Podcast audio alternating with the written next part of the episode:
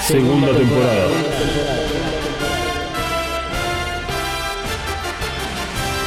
The Reveal Series.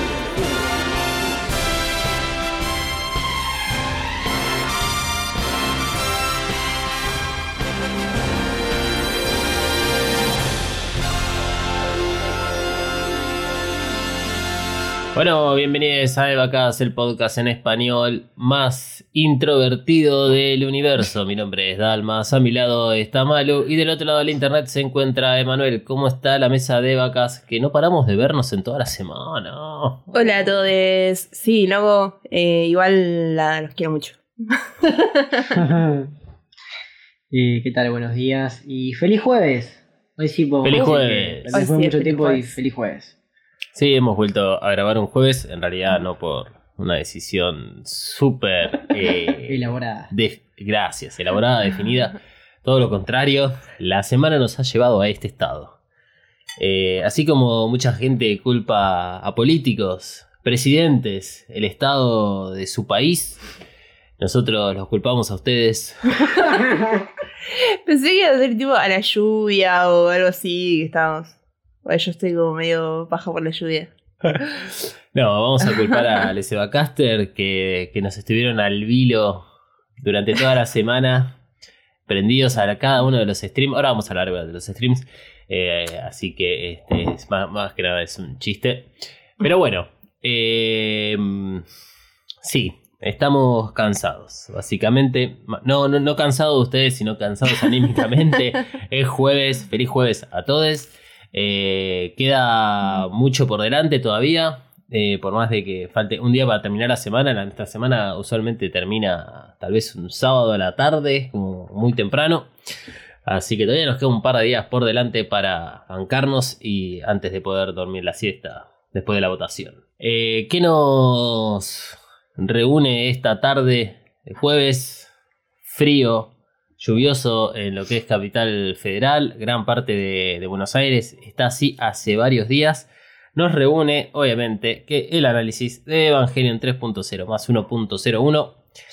Durante toda esta semana que, que pasó del anterior episodio de Vacas a este que estás escuchando en este momento, eh, estuvimos haciendo el rewatch de todo el reveal. Así que un poco lo que tiene que ver la, eh, ¿cómo se llama? Eh, no, no, el episodio de hoy, sino lo que tiene que ver nuestras opiniones o preguntas hacia ustedes eh, están relacionadas con el rewatch. Y si cambió o no algo del parecer, lo hemos hablado en cada una de las post-watch party que armamos en, en, Twitch, a, a ver si, si este, había cambiado la opinión o no de las personas ante digamos, volver a ver todas las películas anteriores después de ver la última. Porque el punto es que si bien veníamos haciendo un watch, un rewatch de eh, todo el reveal of Evangelion, cuando llega la cuarta película, no todas las personas volvieron a la 1, 2, 3 y volver a ver la cuarta. Eso lo hicimos durante la semana del Evaca Stream. eh, y tal vez a alguno de ustedes le, le surgió nuevas inquietudes. Ahora que tienen más fresca toda esta información. Por eso es que en las notas del episodio van a encontrar eh, varios links que están relacionados a episodios donde hablamos a full detalle acerca de cada una de las tres primeras películas. Y además el análisis remasterizado, que es un análisis no, no acotado, no, no resumido, sino que es un análisis donde eh, nos enfocamos en aquellas cosas necesarias exclusivamente que eran eh, útiles de las primeras tres películas para poder entender la cuarta película. Algo así como una anticipación de lo que creíamos que iba a ser necesario. Eh, básicamente se trata de un análisis remasterizado en sacando todas aquellas boludeces que sabemos que no iban a terminar siendo explicadas y la gran mayoría de la verdad es que la última película nos dio la razón y no las explicaron. Lo cual, era, lo cual es, este, es razonable porque habla de, mm, de, de- de esa manipulación que Hideaki Anno siempre hizo con los fanáticos de, de Evangelion, que tiene que ver con agregar pa- varias cositas, todas chiquititas, ocultas, a veces adelante de todo, para que nos preguntemos si nos pasemos más o menos 8 años investigando hasta que definitivamente sale la última película y no lo corrobora. Pero bueno, eso lo hemos hablado varias, varias veces en todos los episodios de Vacas y le damos la razón a Hideaki Anno por ese tipo de comportamiento, porque yo haría exactamente lo mismo. Por lo tanto, antes de comenzar, vamos con las reglas que tendremos para los análisis que vamos a hacer de acá en adelante de EVA 3.0 más 1.01. Este es eh, la, la tercera parte. Sí, tercera parte. Después tu- tuvimos el primeras impresiones, pero esta es la tercera parte. eh, y, y bueno, va a haber va- varias partes más porque les- nos, nos estamos dedicando bastante tiempo a desarrollar cada uno de los personajes o de las escenas que, que merecen su importancia. Así que hoy tendremos que abrir algunos paquetes de figuritas. No pero- lo veo por acá los. no, deben estar guardados o se deben haber escondido después de la apertura del último episodio. Y que no los este, asesinen. Eh, excepto que Manuel tenga. Manuel, ¿vos tenés algún paquete de figuritas? Ahí va. Entonces los tenía Manuel. Ah, listo. Claro. Bueno, Manuel, tenerlos a mano porque ya los vamos a abrir. Eh, volvemos con el tema de las reglas. Esta película, o sea, EVA 3.0 más 1.01, será analizada como tal, o sea, como una película, película que tiene que cumplir todo lo básico de cualquier historia. No vamos a hacer una comparación directa con el anime, porque las historias no son coincidentes, sino que las comparaciones con el anime las vamos a hacer en relación a los personajes. No vamos a hacer tampoco una comparación directa con Enos de Evangelion, a pesar que existen esas similitudes entre la última película y Enos de Evangelion. Si bien esta película parece validar la teoría del loop, eso lo vamos a dejar para episodios futuros, porque creemos que la teoría del loop tal cual nosotros la hemos conocido ha tenido ciertas diferencias. Más que nada porque en todo caso, en esta última película, el loop se rompe. Asumimos además que viste las películas anteriores, o sea, EVA, pun- EVA 1.11, EVA 2.22 y EVA 3.33, ya sea en Amazon Prime Video, pirateada, a través del Watch Party de EVAcast o este, además te escuchaste todos los episodios de la segunda temporada de EVAcast. Analizaremos la película por etapas para poder ir entendiendo de a poco todo lo nuevo que nos trae el cierre de Evangelion. A partir de este momento vamos a hablar con spoilers porque la película está muy disponible y ya la hemos visto por lo menos cuatro veces como mínimo. Y te recordamos que este episodio corresponde al análisis de la película, de sus personajes y de la ra- narrativa construida, de la historia y de la verosimilitud del desarrollo de la misma dentro del mundo creado. Siempre tratando de ser objetivos dentro de nuestra ideología característica. O sea, vamos a tratar de no omitir tanta opinión, no es un análisis de opinión, si- sin embargo, alguna que otra opinión siempre les dejamos, pero este, está enfocado simplemente en lo que nos muestra la película y no las interpretaciones que tenemos que empezar a hacer. Creo que eso ha quedado en claro en, en alguno de los streams eh, acerca de, eh, de bueno, cómo interpretar eh, todo el reveal a partir de lo que nos enteramos en la última película. Ahora sí, estamos todos acá y es momento de comenzar con el análisis de Evangelion 3.0 más 1.01 Thrice Upon a Time. Le pedimos a Misato que nos indique el despegue y arrancamos. Evacas cuenta con el apoyo de Coven Studio. Coven Studio. Maquillaje y nail art para todos. Desata tu magia entrando en tiendacoven.empretienda.com.ar. Pedí tus Present personalizadas y recorre la tienda virtual. Como oyente de EvaCast tenés un 10% off en el checkout de tu compra utilizando el código KAORU. KAORU. Nagisa KAORU. K-A-W-O-R-U. KAORU. Visita tiendacoven.empretienda.com.ar y el Instagram arroba coven.estudio.ba. Coven Studio, Made in Hell. La promoción no incluye envío, válida para Argentina. Antes de comenzar con el análisis, aprovechamos el momento para agradecer a todos por sumarse a los Evacas Stream que de esta semana. Que si no sabés de qué hablo, mal por vos. Nos propusimos hacer seis transmisiones seguidas para intentar cumplir con los requerimientos de Twitch y el plan afiliado. Eh, comenzamos el viernes 3 de septiembre transmitiendo Tarde Impactante, algo inédito y que nadie se esperaba. Desde el sábado 4 al martes hicimos un rewatch de todas las películas del reveal. Fue una experiencia muy copada verla junto a todos ustedes y compartir a través del chat toda clase de comentarios. El miércoles 8, o sea ayer, hicimos el último de junto a Mohamed de Cine Canela. La verdad que la charla estuvo bastante interesante, amena. Era algo que teníamos pendiente luego de que Eva Casa había sido invitado por Cine Canela. Eh, Mohamed eh, eh, puso, digamos, al frente suyo el agrado que de la última película. Estuvimos hablando más que nada en relación a, a todo el desarrollo del reveal, el desarrollo de la última película, los personajes, eh, la simbología, to- todo ese análisis un poco que se puede hacer con respecto a las interpretaciones. Creo que han salido buenas cosas por más de que nuestras opiniones podían llegar a, ser un poco eh, opuestas. Eh, pero, pero es interesante siempre tener una, una mirada diferente y que es para eso que, también lo hicimos. No, no nos vamos a quedar únicamente en nuestras opiniones y no nos vamos a quedar únicamente en nuestra forma de ver la- las cosas. Sí, a ver, como somos los dueños de este podcast, bueno, tenemos ciertas potestades. Claro.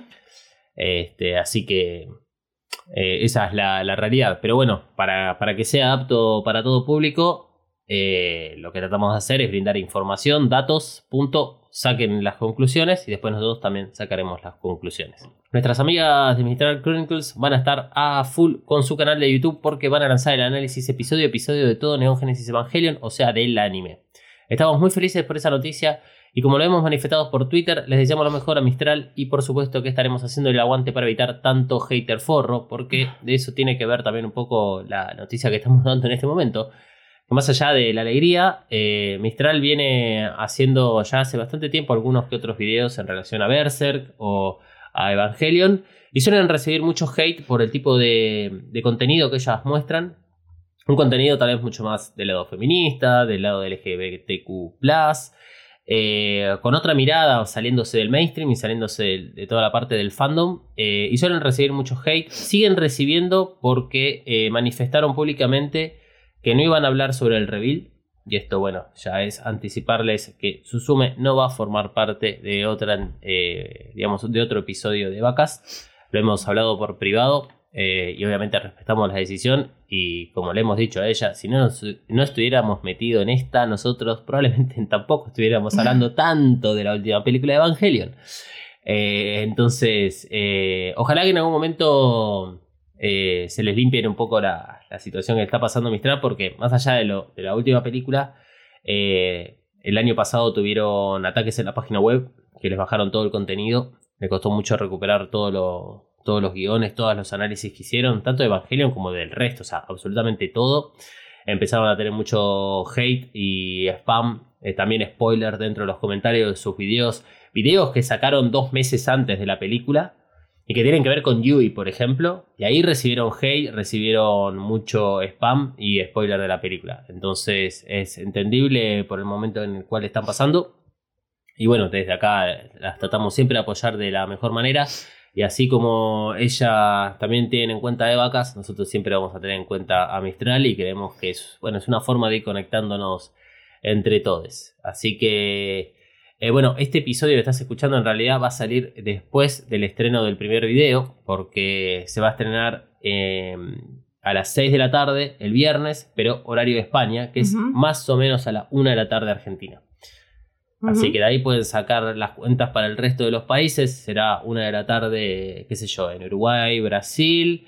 A las 11 del mediodía, estilo Perú, Colombia. O sea, cuanto más arriba, réstenle más o menos unas dos horitas y van a tener bien la, la- el horario para, para visitar el, el canal de YouTube de Mistral. Que ojalá nos podamos encontrar ahí en el chat o nos hayamos encontrado en el chat, porque la idea es hacer el aguante.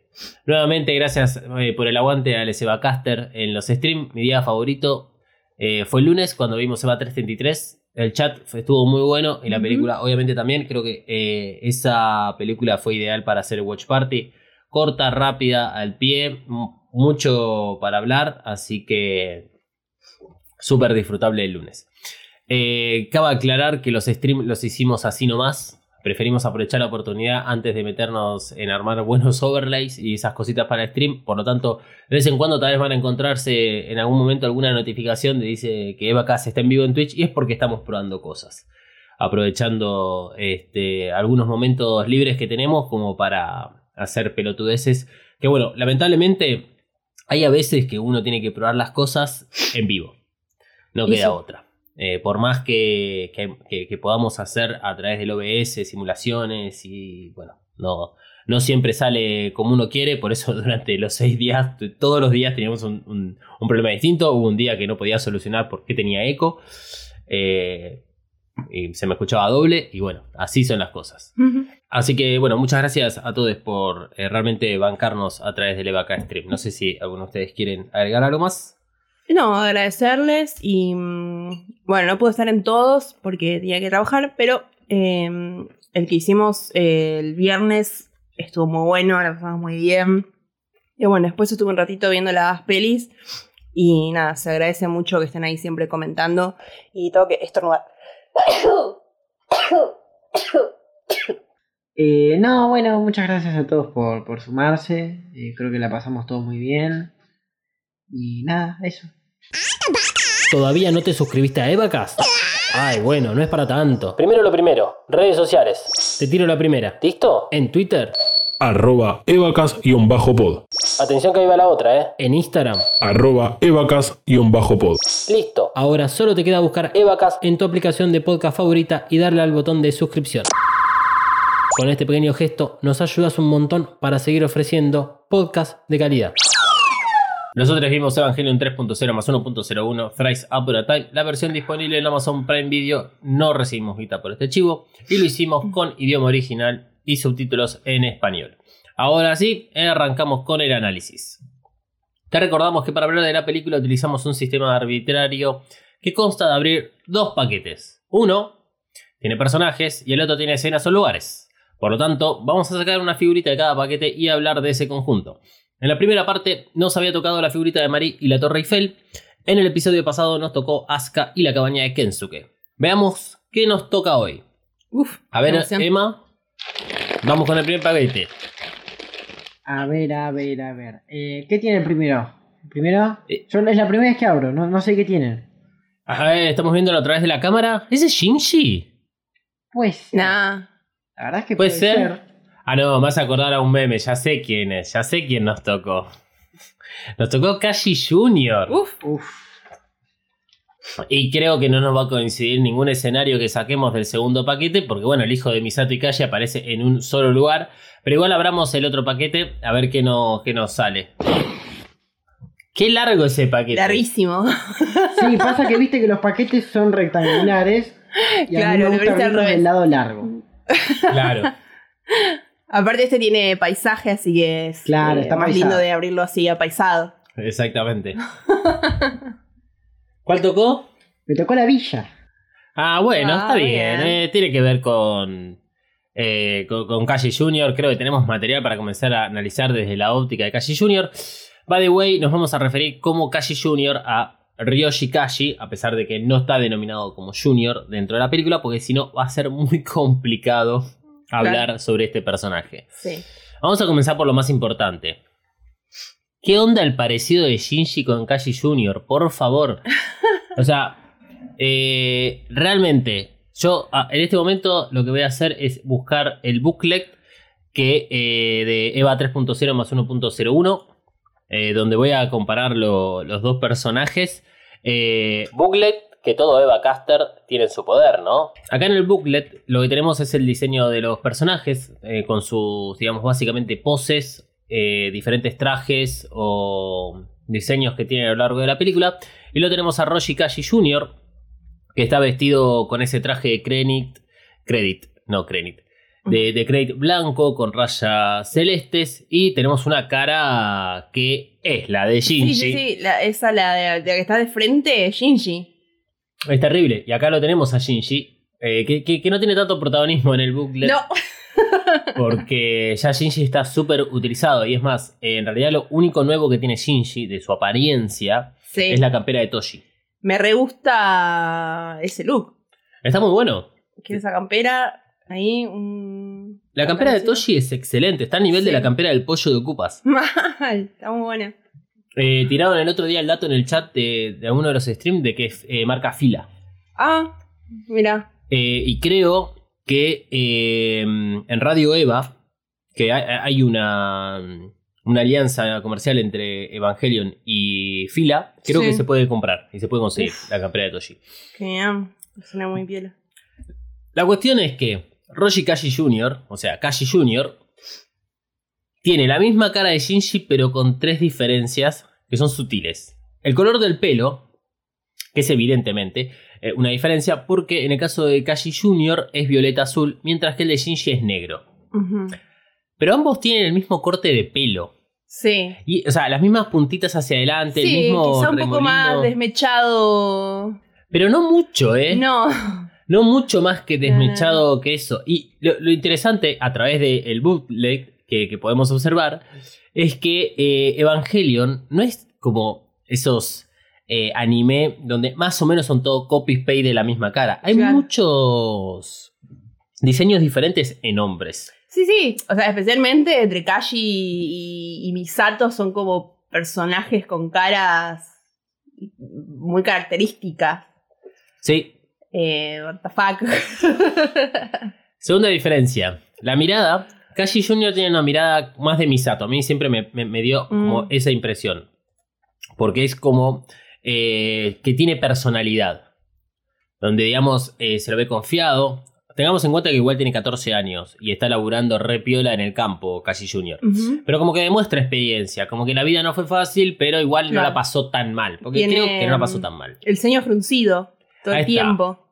Tiene el ceño fruncido. Y, y Muy se- Misato. Muy Misato, sí, exactamente. En cambio, Shinji tiene la mirada de que sabe que tendrá que quedarse a laburar después de horas porque no hizo su trabajo. O sea, tiene una mirada melancólica de reproche Sí. y de cansancio contraste con él mismo. Ujú. Porque eso es lo gracioso en Shinji. O sea, está enojado consigo mismo. Y la tercera diferencia son las banditas o la curita que tiene puesta en la cara. Algo que bueno, fue como que le pusieron eso para decir, miren que la diferencia. Eh, bueno, más allá de esta joda eh, y que no creemos que Shinji sea el padre de Kashi Jr., aunque Bueno, pensándolo no bien, sé. yo creo que podríamos hacer un spin-off fanfic con tonos de telenovela de las Culebrón. 4 de la tarde, sí. Creo que estuvo muy específico igual. Pero bueno, ¿qué les pareció el, el reveal de, de Kashi Jr.? Eh, muy sorpresa por todo lo que pasó. Que aparezca así, boom, de la nada. Eh, pero, no sé, hubiera esperado que haga más cosas, quizás. ¿Vos, Emma? Em, ay. Yo es como que dije, ah, mira, va a aparecer Kashi. Y de repente fue como. ¿Viajó en el tiempo Kashi? ¿Lo encogieron? ¿Qué pasó? Y después entendí. Pasa que ya para ese punto estaba muy dormido, estaba como. Claro. Bueno, Sabés que a mí me pareció eh, algo similar. Porque la primera escena que tenemos de Kashi Jr. es que se lo ve desenfocado de espaldas, donde tiene el nombre, y vos ves que dice Kashi. Ujú. Y hay una R. Eh, si bien se ve borroso, la podés más o menos eh, leer. Me hizo abrir los ojos a las dos y pico de la mañana, como decía Manuel. A mí me, me sorprendió, o sea, fue como un, un shock, no un shock de decirme, Sí, sí, sí. ¡oh! paro cardíaco". No, una buena sorpresa. Que bueno, de, de las que nos gustan. Hay algo que no, que no esperábamos, que nunca, o sea, nos podríamos haber imaginado. Eh, y, y nada, como, what the fuck, ¿de dónde salió esto? ¿Y para qué? Bueno, lo dijiste vos, Malu, lo dijo Manuel cuando tuvo la primera impresión y es un poco lo que vamos a hablar. O sea, ¿qué onda? ¿Qué onda con todo esto? Sí. Si vamos a los datos, Kashi Jr., hijo de Roshi Kashi y Misato Katsuragi, padre difunto y madre al frente de la organización más importante de este momento. Kashi Jr. fue dado en adopción por Misato porque consideró que era lo más adecuado. Misato no se consideraba como una buena madre y creía que, como capa de Wille, lo podía proteger mucho más. Kashi Jr. entonces se crió y creció hasta convertirse en un técnico de mantenimiento del sistema de pilares dentro de la villa. Ese es el nombre oficial de, el- de la labor que hace dentro de la villa. Kensuke lleva a Shinji específicamente a ver a Kashi Jr. Esto ocurre durante la levantada anímica de Shinji y antes de subirse al Bander. Obviamente luego que rompe en llanto, más o menos después de esas escenas, Shinji se vuelve una persona mucho más activa y como perro va tras Kensuke y Toshi en las actividades diarias de ambos durante su estadía en la villa. Kensuke le saca una foto a los dos cuando están ahí. Donde Shinji está muy avergonzado y puede ser que Kashi Jr. hasta incluso esté disfrutando. Me da la impresión que está súper contento de estar junto a un piloto de un Evangelion o el famoso Shinji. Y, o sea, como si Shinji fuera Luke Skywalker. como, oh, es el piloto de la rebelión. Es como en Star Wars 7 cuando Rey y Finn se encuentran a Han Solo y a Chewie dentro Sí, de, sí, sí. de Halcón. Es algo así. Igual la verdad, a mí, eh, digamos que soy bastante introvertido, eh, medio que me dio cringe en ese momento porque si realmente ves a Shinji y te pones en ese lugar, no me gustó nada. O sea, no, me- no me gusta mucho la parte de las, las fotos. Claro. Y, y menos como que tipo te lleven de la mano. Clásico de, vení, nene, ponete al lado de la estatua esa viviente que está ahí, se- así te saca una foto, pero papá no quiero, papá no quiero. No, no, pero ponete igual, ponete igual. Me hace, me hace acordar a eso cuando te decían de que, no sé, llames por teléfono a la heladería, vos y hagas el pedido. No. O- ay, Dios, me genera un dolor en el pecho. Pero Bueno, qué foto que después termina en las manos de Misato, vamos a decirlo también de, esa, de, esa, de esa forma. Eh, y si les parece, creo que podríamos hablar de Misato, eh, ya que ni su personaje ni el de su hijo han sido, digamos, protagonistas, eh, ni tampoco han sido desarrollados como por lo menos esperábamos. Y creo que es parte de la sorpresa que nos genera la aparición del hijo. Vamos a hacer un recorrido por el personaje de Misato por todo el reveal hasta llegar a la última película. ¿Sí? Ya, ya sé, Misato no apareció entre las figuritas, pero hagamos cuentas rápidas.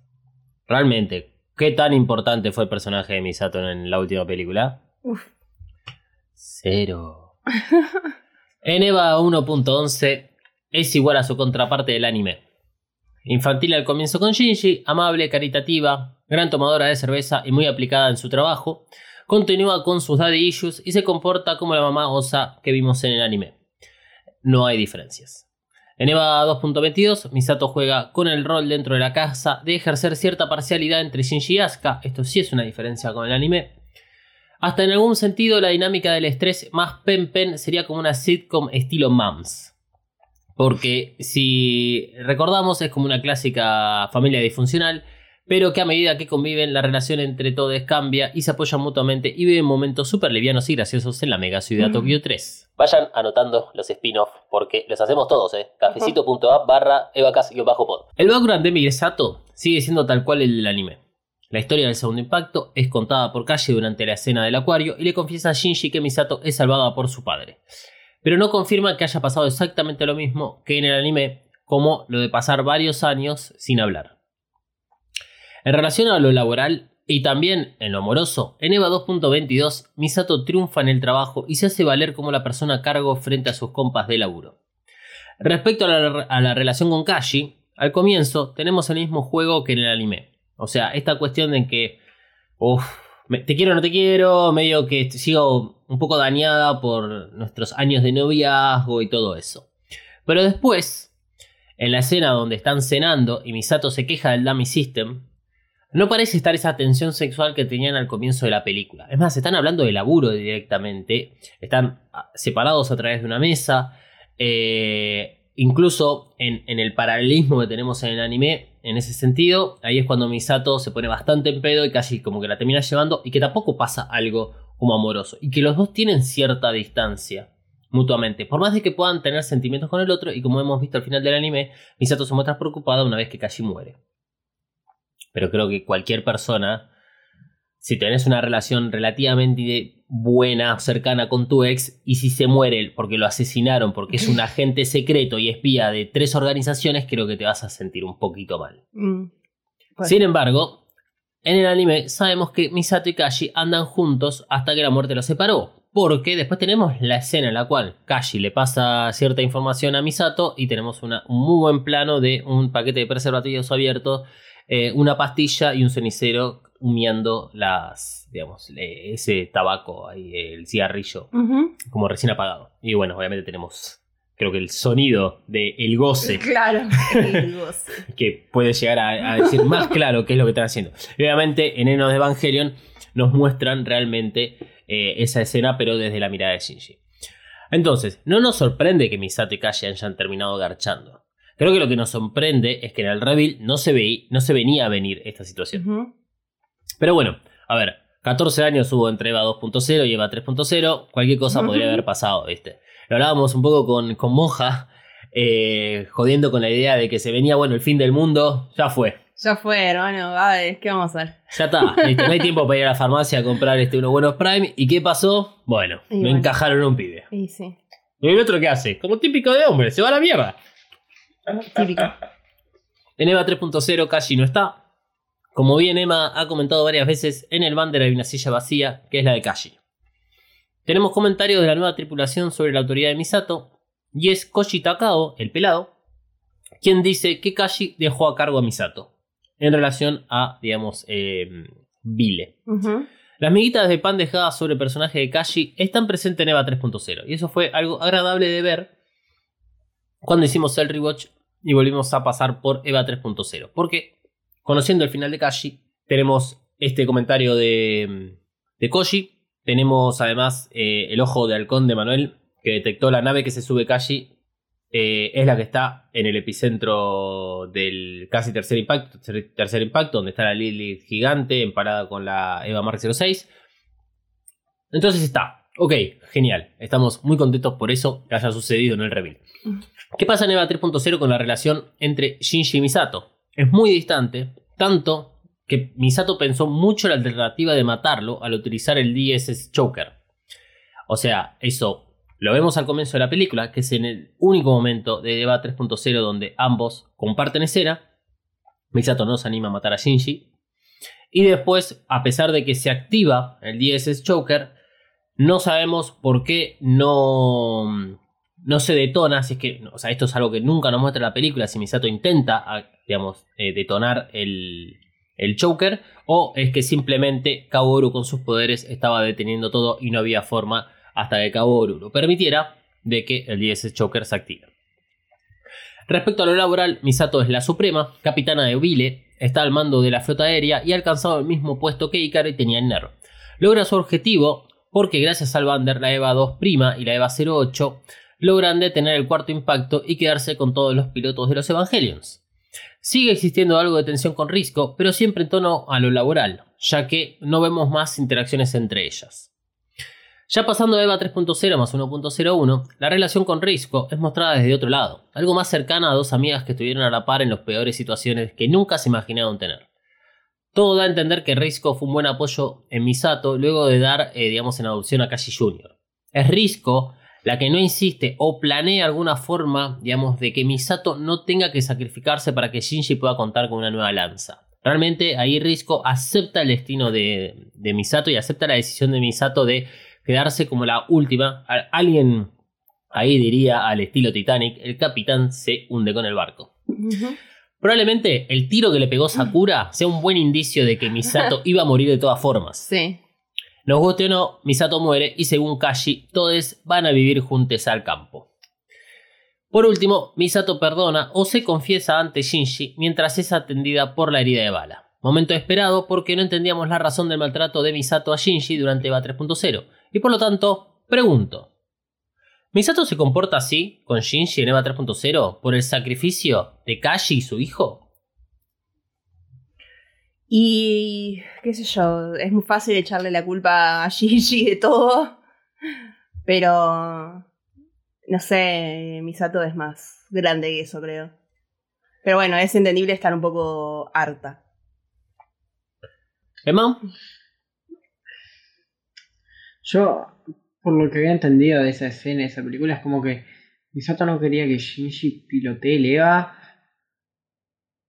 por el hecho de protegerlo, algo así. No, nunca me queda claro bien ese maltrato, por más que reveí esas cosas, como que siento que la justificación que dieron no me sirvió. A mí. A mí tampoco. O sea, después de ver EVA 3.0 más 1.01, me parece que es completamente injustificado lo que vemos en EVA 3.0. Porque en EVA 3.0 lo que plantean es que Shinji es el responsable de todo. Pero en 3.0 más 1.01 nos muestran poco, poco, eh, de, de lo que sucede en el tercer impacto. Y los indicios que tenemos ahí es que pasó tiempo, entre el casi tercer impacto y el tercer impacto. Pasó bastante tiempo. Misato ya no tiene el brazo enyesado o lo tiene, digamos, este, lo tiene sano. Además de que está embarazada, que sabe que está embarazada. Que Kashi también sabe que está embarazada, Misato. Eh, y toda la situación que se nota alrededor da que no está en el mismo escenario de eh, el momento del casi tercer impacto que es al final de va 2.0. Y para colmo, seguimos sin saber qué, qué, qué, qué tiempo pasó entre un impacto y el otro. ¿Qué otros indicios tenemos? Y ya los vamos a hablar más en detalle cuando nos metamos con el tema del tercer impacto, y especialmente con Kashi, que eso está también relacionado con la complementación. Una de las cosas que, es importante entender es que a través de algunos diálogos que se dan durante la película, mencionan que Kashi es el artífice de la creación de Vile. Y dentro de todas las cosas que hizo por la humanidad Kashi, fue robarse el Bander. Ok, ¿cómo te robas el Bander, no? Sí. Ponele que lo hacen como David Copperfield con la Estatua de la Libertad. Para quienes no sepan la referencia de David Copperfield fue un mago de los 90 brutal. Fue lo más mágico que existió en el momento antes de que exista Harry Potter y el chabón hizo en vivo desaparecer la Estatua de la Libertad. Yo lo vi en vivo a través de Canal 13. También recuerdo cuando voló por encima del cañón del Colorado y no había helicópteros, supuestamente. Igual, bueno, como todo mago, es un mago ilusionista de Claro. es un ilusionista. Un tipo que era muy agraciado por las mujeres también. Eh, tenía. Recuerdo que tenía su encanto. Me- medio fachero, bueno. Sí. Sale otro spin-off de Eva Cass con The Vico Perfil. No, lo que quería decir en relación a eso no es cómo desapareció el Bander. Es que claramente Kashi, si realmente se afanó el Bander él solo o quien sea, un- hubo una gran cantidad de hechos, acciones que pasó entre el casi tercer impacto y el tercer impacto. Porque también sabemos a través de las previews entre una película y otra que eh, Neoner, Nerv fue asediada por, eh, digamos, las fuerzas que terminaron formando Vile, que eh, todos los empleados quedaron confinados, eso, que hubo, hubo mucho bardo. Pero lo que siempre nos mostró Eva 3.0 es que el casi tercer impacto y el tercer impacto casi pasa como al instante, al- uno detrás del otro. Shinji estuvo todo este tiempo encerrado dentro de la EVA 01. Y lo hemos anticipado cuando hicimos el análisis remasterizado de cualquiera de los análisis de EVA 3.0, que nos parecía medio exagerado cómo se lo culpaba a Shinji. Y esta película termina demostrando a nosotros que nuestra visión era correcta, eh, porque en definitiva lo que termina haciendo Misato al final es perdonarlo, y lo perdona con esa liviandad. Y vemos además que el resto de la villa, que se podría decir que eh, son los más afectados por la responsa- digamos, las decisiones de Shinji, no le mencionan en ningún momento lo del tercer impacto. Los que siguen eh, teniendo algún tipo de, de odio hacia Shinji por lo que hizo es eh, la, la chica de rosa, eh, Midori Kitakami, y Sakura. Mm. Sakura simplemente porque eh, en EVA 3.0 le había pedido que no, no pilotee la EVA 01, va, cualquier Evangelion, eh, y Shinji lo hace. Ese es su reclamo. Midori Kitakami es la única que sigue como clavado al final de EVA 2.0. Claro. Bueno, son las cosas que tiene la última película. Vángensela. Pasando a un modo más opinión, ya que todo lo que hablamos hasta recién fue simplemente el repaso de Misato por el reveal y contando las escenas donde participa en EVA 3.0 más 1.01. eh, lo hablamos varias veces y en especial durante EVA 3.0. El reveal se olvida de mostrar las edades y el paso del tiempo de una forma que sea evidente para la audiencia. Este olvido se vuelve evidente en los personajes que no desarrollaron, pero que gracias al anime podemos armar la situación.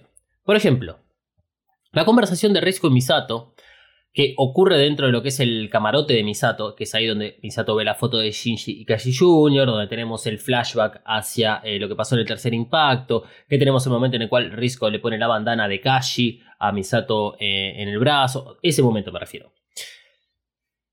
Eh, no es una conversación de dos personas que llevan más de 15 años trabajando y viviendo juntas. Esos momentos son los que me molestaron un poco, y es volver a lo mismo que hablamos en los episodios anteriores. No es un tipo de desarrollo de guion que espero de Evangelion. es muy evidente cómo le hablan a la audiencia y le dan información que necesitan saber para entender el contexto. Este recurso, que es conocido como el As You Know, y consiste en hablarte a vos, vos que estás viendo la película. Mientras que los personajes tienen conversaciones que jamás tendrían de esa manera, porque no se darían información que conocen. Risco le dice a Misato, sí, lo sé, de no haber estado embarazada, hubiera sido con Kashi. Cuando están eh, dentro de, de lo que es el, los hilos gigantes con semillas, que hablan nuevamente acerca de la labor de calle en, la- la- el mundo y qué sé yo, y la mar en coche, nuevamente están hablando entre las dos con cosas que ya saben. Eso me entristece muchísimo verlo. Yo voy acá voy a hacer una confesión personal. Este tipo de cosas en general yo no las noto de la película. Me las olvido, me las paso. Esto lo noté en la primera mirada de la película. En la primera mirada de la película, que era las 2 y media de la mañana, me di cuenta de esto porque es muy evidente. Y sí. De todas maneras, creo que Risco debe tener los ovarios llenos de aguantar a Misato durante estos 14 o 15 años. También debe ser por eso que le responde así como, dale, Misato ya sabía, esta es la historia. Ah, puta que lo parió.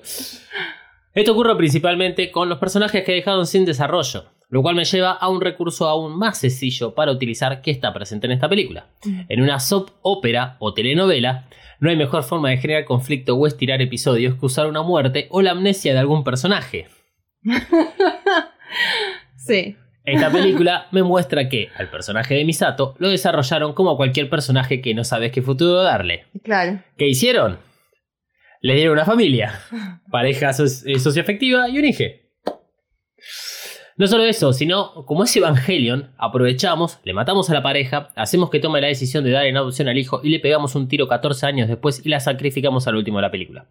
Nuevamente, esto tiene sentido gracias al anime y a Enos de Evangelion. Porque el final al cual el reveal hace que Misato llegue es el final de Evangelion. O sea, de Enos de Evangelion. Volvemos a lo que vos planteabas, Malu, lo que vos planteabas, Emma, cuando hablábamos sobre la reacción ante, antes, ante enterarnos de, de- de la aparición de- del hijo de Misato. Es, bueno, ¿cuál es el objetivo de esto? Claro.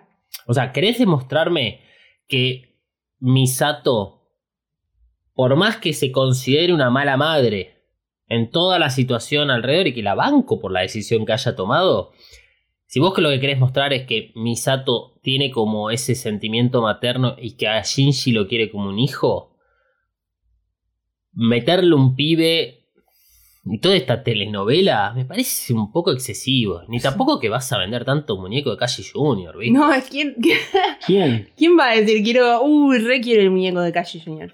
Te compras dos de Shinji y pones una bandita. Sí. La verdad que sí. A medida que pasa el tiempo e intensificamos nuestro análisis, además de ir hablando con el Sebacaster, me parece que va 3.0 más 1.01 es una película que no sé bien cómo definirla. Diría, no sé, autocontenida. Mm. Lo que quiero decir es que EVA 3.0 más 1.01 es independiente a las tres películas del reveal, a pesar de que es una continuación de EVA 3.0. En todo caso, si el reveal comenzaría con EVA 3.0 y tiene unos títulos estilo Star Wars, dando el panorama de las dos primeras películas, creo que EVA 3.0 más 1.01 tendría más sentido. Me digo esto en relación a Shinji y al resto de los personajes. En los análisis remasterizados, nuevamente podrás encontrar los links en las notas del episodio, hablamos sobre el protagonismo de Shinji como el único personaje que se desarrolla durante el reveal y parece ser la misma persona que el anime. Mientras que el resto de los personajes parecen haber superado sus problemas existenciales, excepto Ikari, por supuesto. No, y, y está bien porque Ikari nunca, nunca se es desarrollado en el anime. Claro. Entonces es una de las cosas que me gusta de- del reveal. Pero el tema es que todos los, los problemas existenciales de la mayoría de los personajes que están propuestos en el anime, por esos personajes son superados en el anime, excepto Shinji, a medias. O sea, vamos a llegar eh, de todas formas al final. Por eso tenemos a una Asuka que no tiene miedo en usar la muñeca o estar conforme con la soledad en la que vive. O a Misato, que en vez de volver a tratar sus conflictos como el anime, le proponen un futuro di- diferente. Todo el reveal, y luego de ver EVA 3.0 más 1.01, está armado en torno a Shinji para que tome una decisión diferente a las anteriores. ¿Cómo llega a esta decisión y si lo hace de forma orgánica o forzada? Lo vamos a ver cuando nos toque la figurita de Shinji. Pero para concluir con, en este momento con los personajes de Misato y Kashi, Ayer hablábamos con Moja acerca de las distintas maneras de analizar el reveal y EVA 3.0 más 1.01. Fíjate, fíjense que hago la diferencia. Hago el reveal y EVA 3.0 más 1.01. Entre las, entre las alternativas de análisis está la mirada de Shinji e Ikari como reflejo de Hideaki Anno, algo que sabemos que se cumple también en anime. Y si bien hablaremos de esto al final del análisis, yo pregunto, ¿Hideaki Anno logró llegar a esta conclusión? O sea, ¿logró llegar a lo que vemos en EVA 3.0 más 1.01 luego del recorrido de todo el reveal? ¿O solamente es lo que llegó a ser eh, de esto de su vida en la última película? Porque a mí la impresión que me da es que la última película es la que se parece más a Hideaki Anno, es la, en donde encuentro más eh, esas similitudes con el anime, con Enos de Evangelion, es la que a través del documental profesional, un documental sobre Hideaki Anno, eh, es donde puedo encontrar esas similitudes con su personalidad, tal vez con la relación con su esposa, el cambio en su vida, el hecho de tener 60 años, no tener 30 y pico de años cuando hizo el anime, o sea, pero eso lo encuentro únicamente en la última película. Sí, tal vez tiene que ver con haber visto el documental y verlo como tan de cerca, como por ejemplo haciendo las tomas de, de la estación de tren y esas cosas. Capaz que el- al final, al ver la película, uno lo siente más familiar por haber visto la- un poco la realización y todo lo que contaba. Pero, no sé, Yo no veo eso en las tres primeras. claro. Es que, más allá de lo del documental, que es cierto, puedo estar condicionado por eso. La 1, la 1 no es nada, no existe, es un mail. La 2 eh, presenta un cambio, un cambio que eh, nos deja en el mismo lugar casi. Prácticamente nos deja en el mismo lugar, porque el hecho de que el casi tercer impacto sea frenado, exactamente está diciendo, quisimos dar un paso más allá, pero nos quedamos acá. Mm. Punto. Es 3.0 la película que marca la diferencia. Pero 3.0 nos pone dentro de lo que es Shinji, pero no desde un punto existencial como hace el anime Enos de Evangelion o mismo 3.0 más 1.01. Simplemente nos pone en esa mirada de una persona completamente perdida y no sabe qué carajo está pasando. Es que está perfecto. Eso lo veo relacionado con cualquier persona, no exclusivamente con Hideaki Anno. Entonces por eso hago la pregunta. No sé, Emma, vos, ¿qué opinás? Yo creo que vamos a volver al mismo punto de siempre. Y es que el rebuild se fue haciendo. Hicimos la 1, hicimos la 2, hicimos la 3. ¡Ay, hay que concluir esto! Y bueno, ahí está la. Creo que el. Eh, eh, ¿Cómo se llama? En Nahuel Lele. eh, en Twitter había. Había tirado un par de tweets. Creo que fue posterior a la película. Sí, claramente fue posterior a la película. Pero no me acuerdo si los tiró eh, como conclusión suya personal. Sé que estábamos. lo leí. Lo, lo- lo hemos likeado y qué sé yo. Y hemos compartido un par de opiniones. Donde él, él dice: Me parece que es importante también tener en cuenta que entre la primera película y la última pasaron 14 años, que entre la 3 y la última pasaron 8 años, y que es todo eso realmente ayuda a que esto sea un quilombo. Mm. Sí.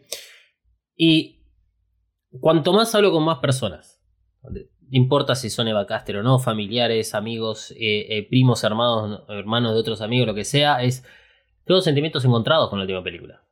Me gustó el, el mensaje y todo eso, sí, pero me parece que en todo caso ya el reveal se, se está empezando a resumir en 3.0 y 3.0 más 1.0.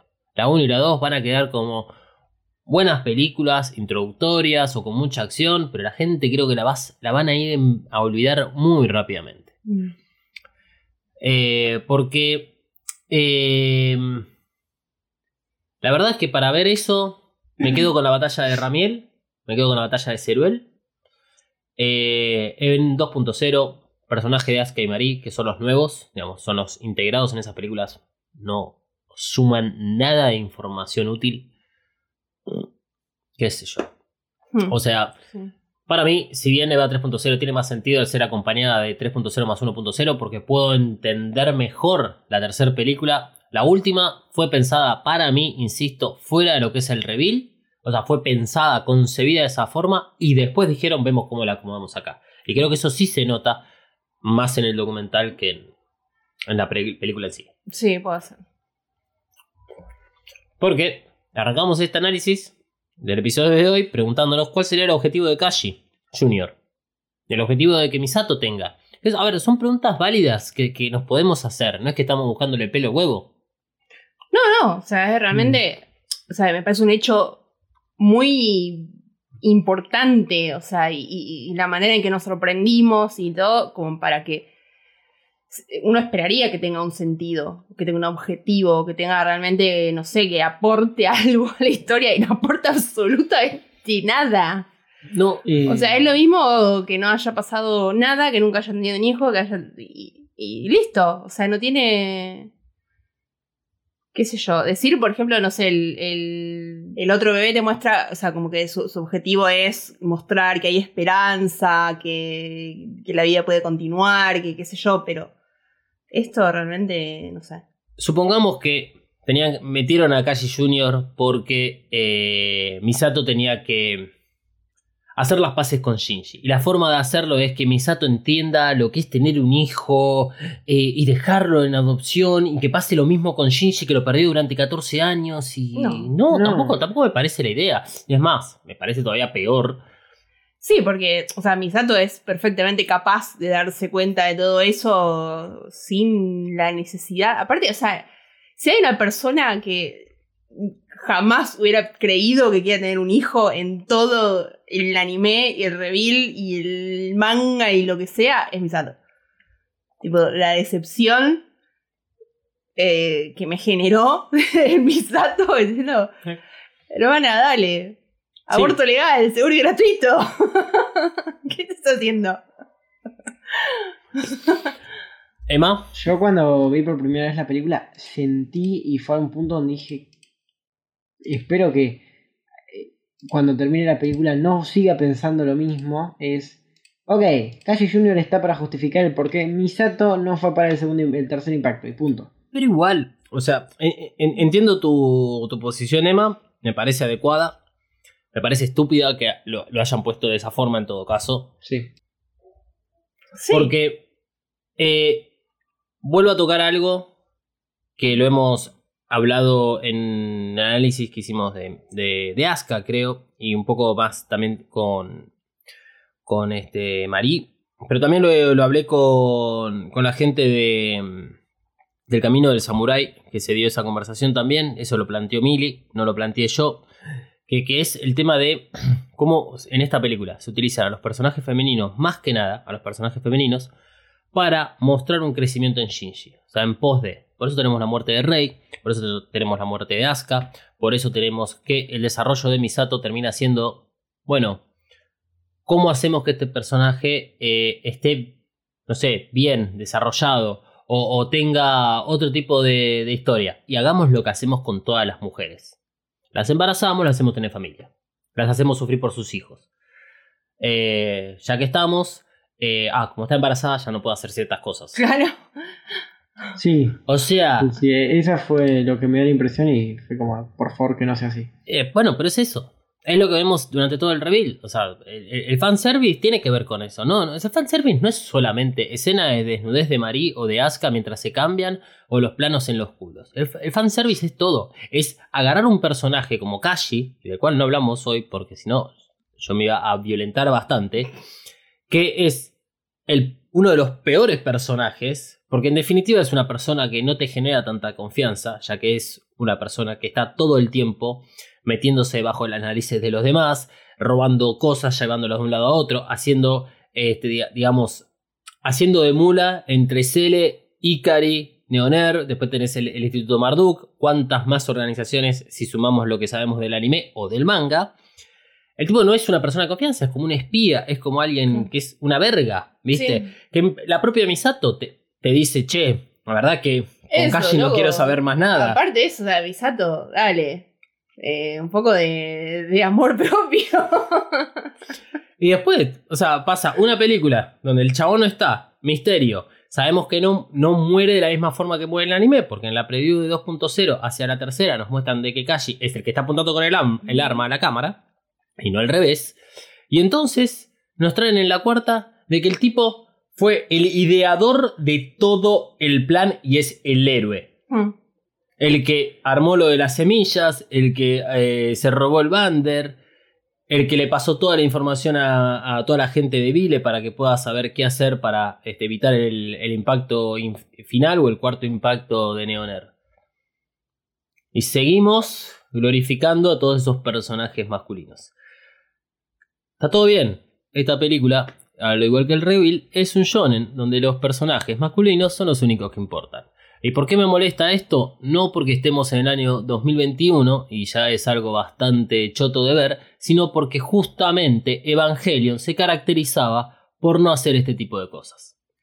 No le hubiese puesto Evangelion al reveal. Claro.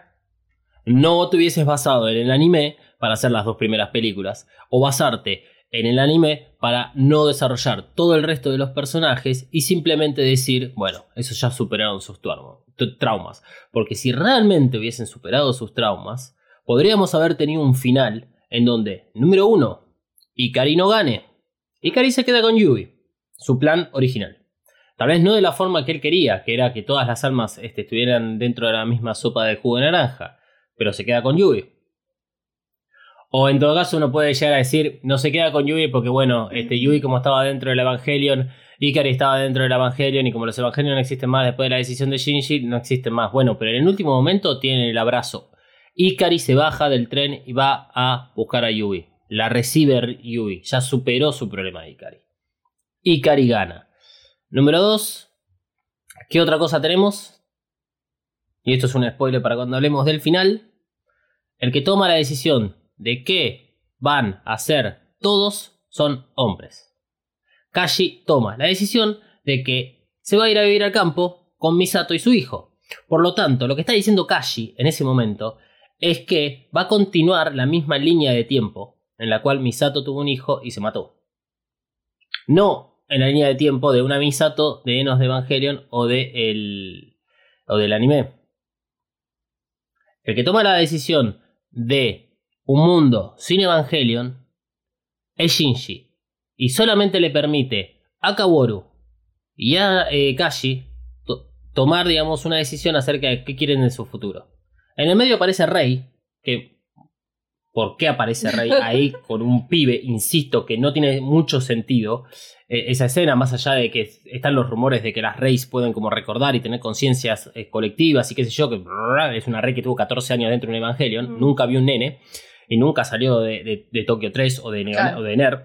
Pero bueno, supongamos. Y bueno, ¿con quién termina? Con Kaworu, enfrente de Shinji. Entonces, eh, ya entiendo. Cerremos Evangelion.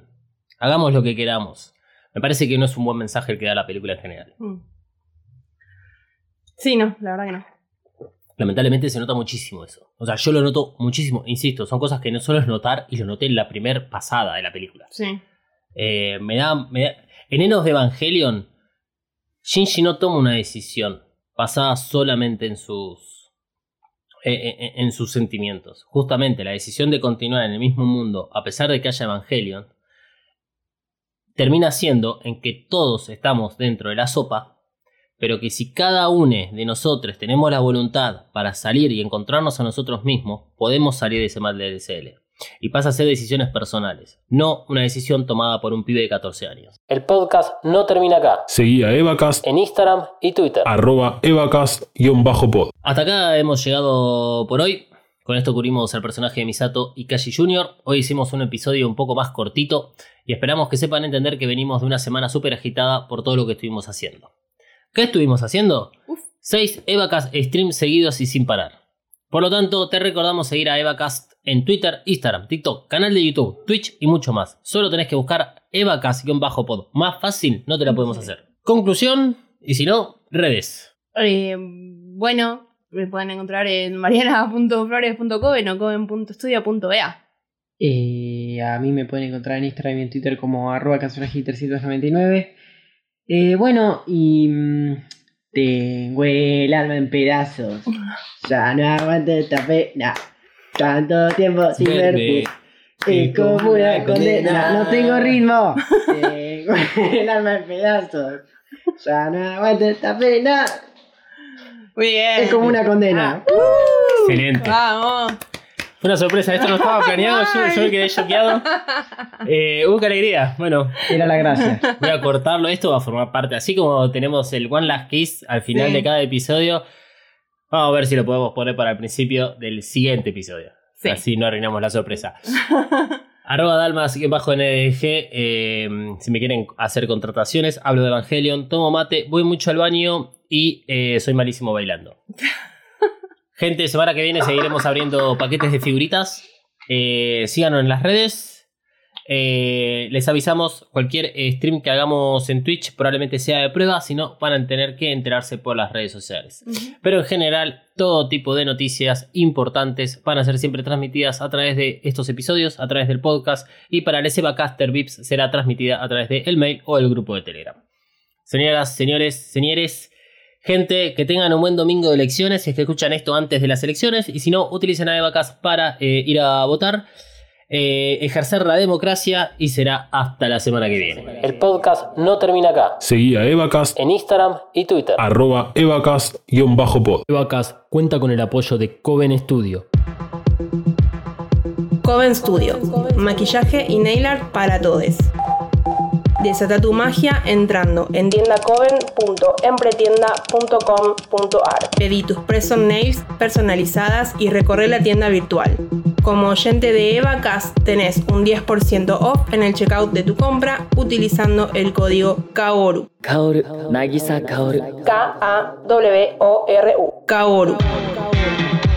Visita tiendacoven.empretienda.com.ar y el Instagram arroba coven.estudio.ba. Coven Studio, Made in Hell. La promoción no incluye envío, válida para Argentina.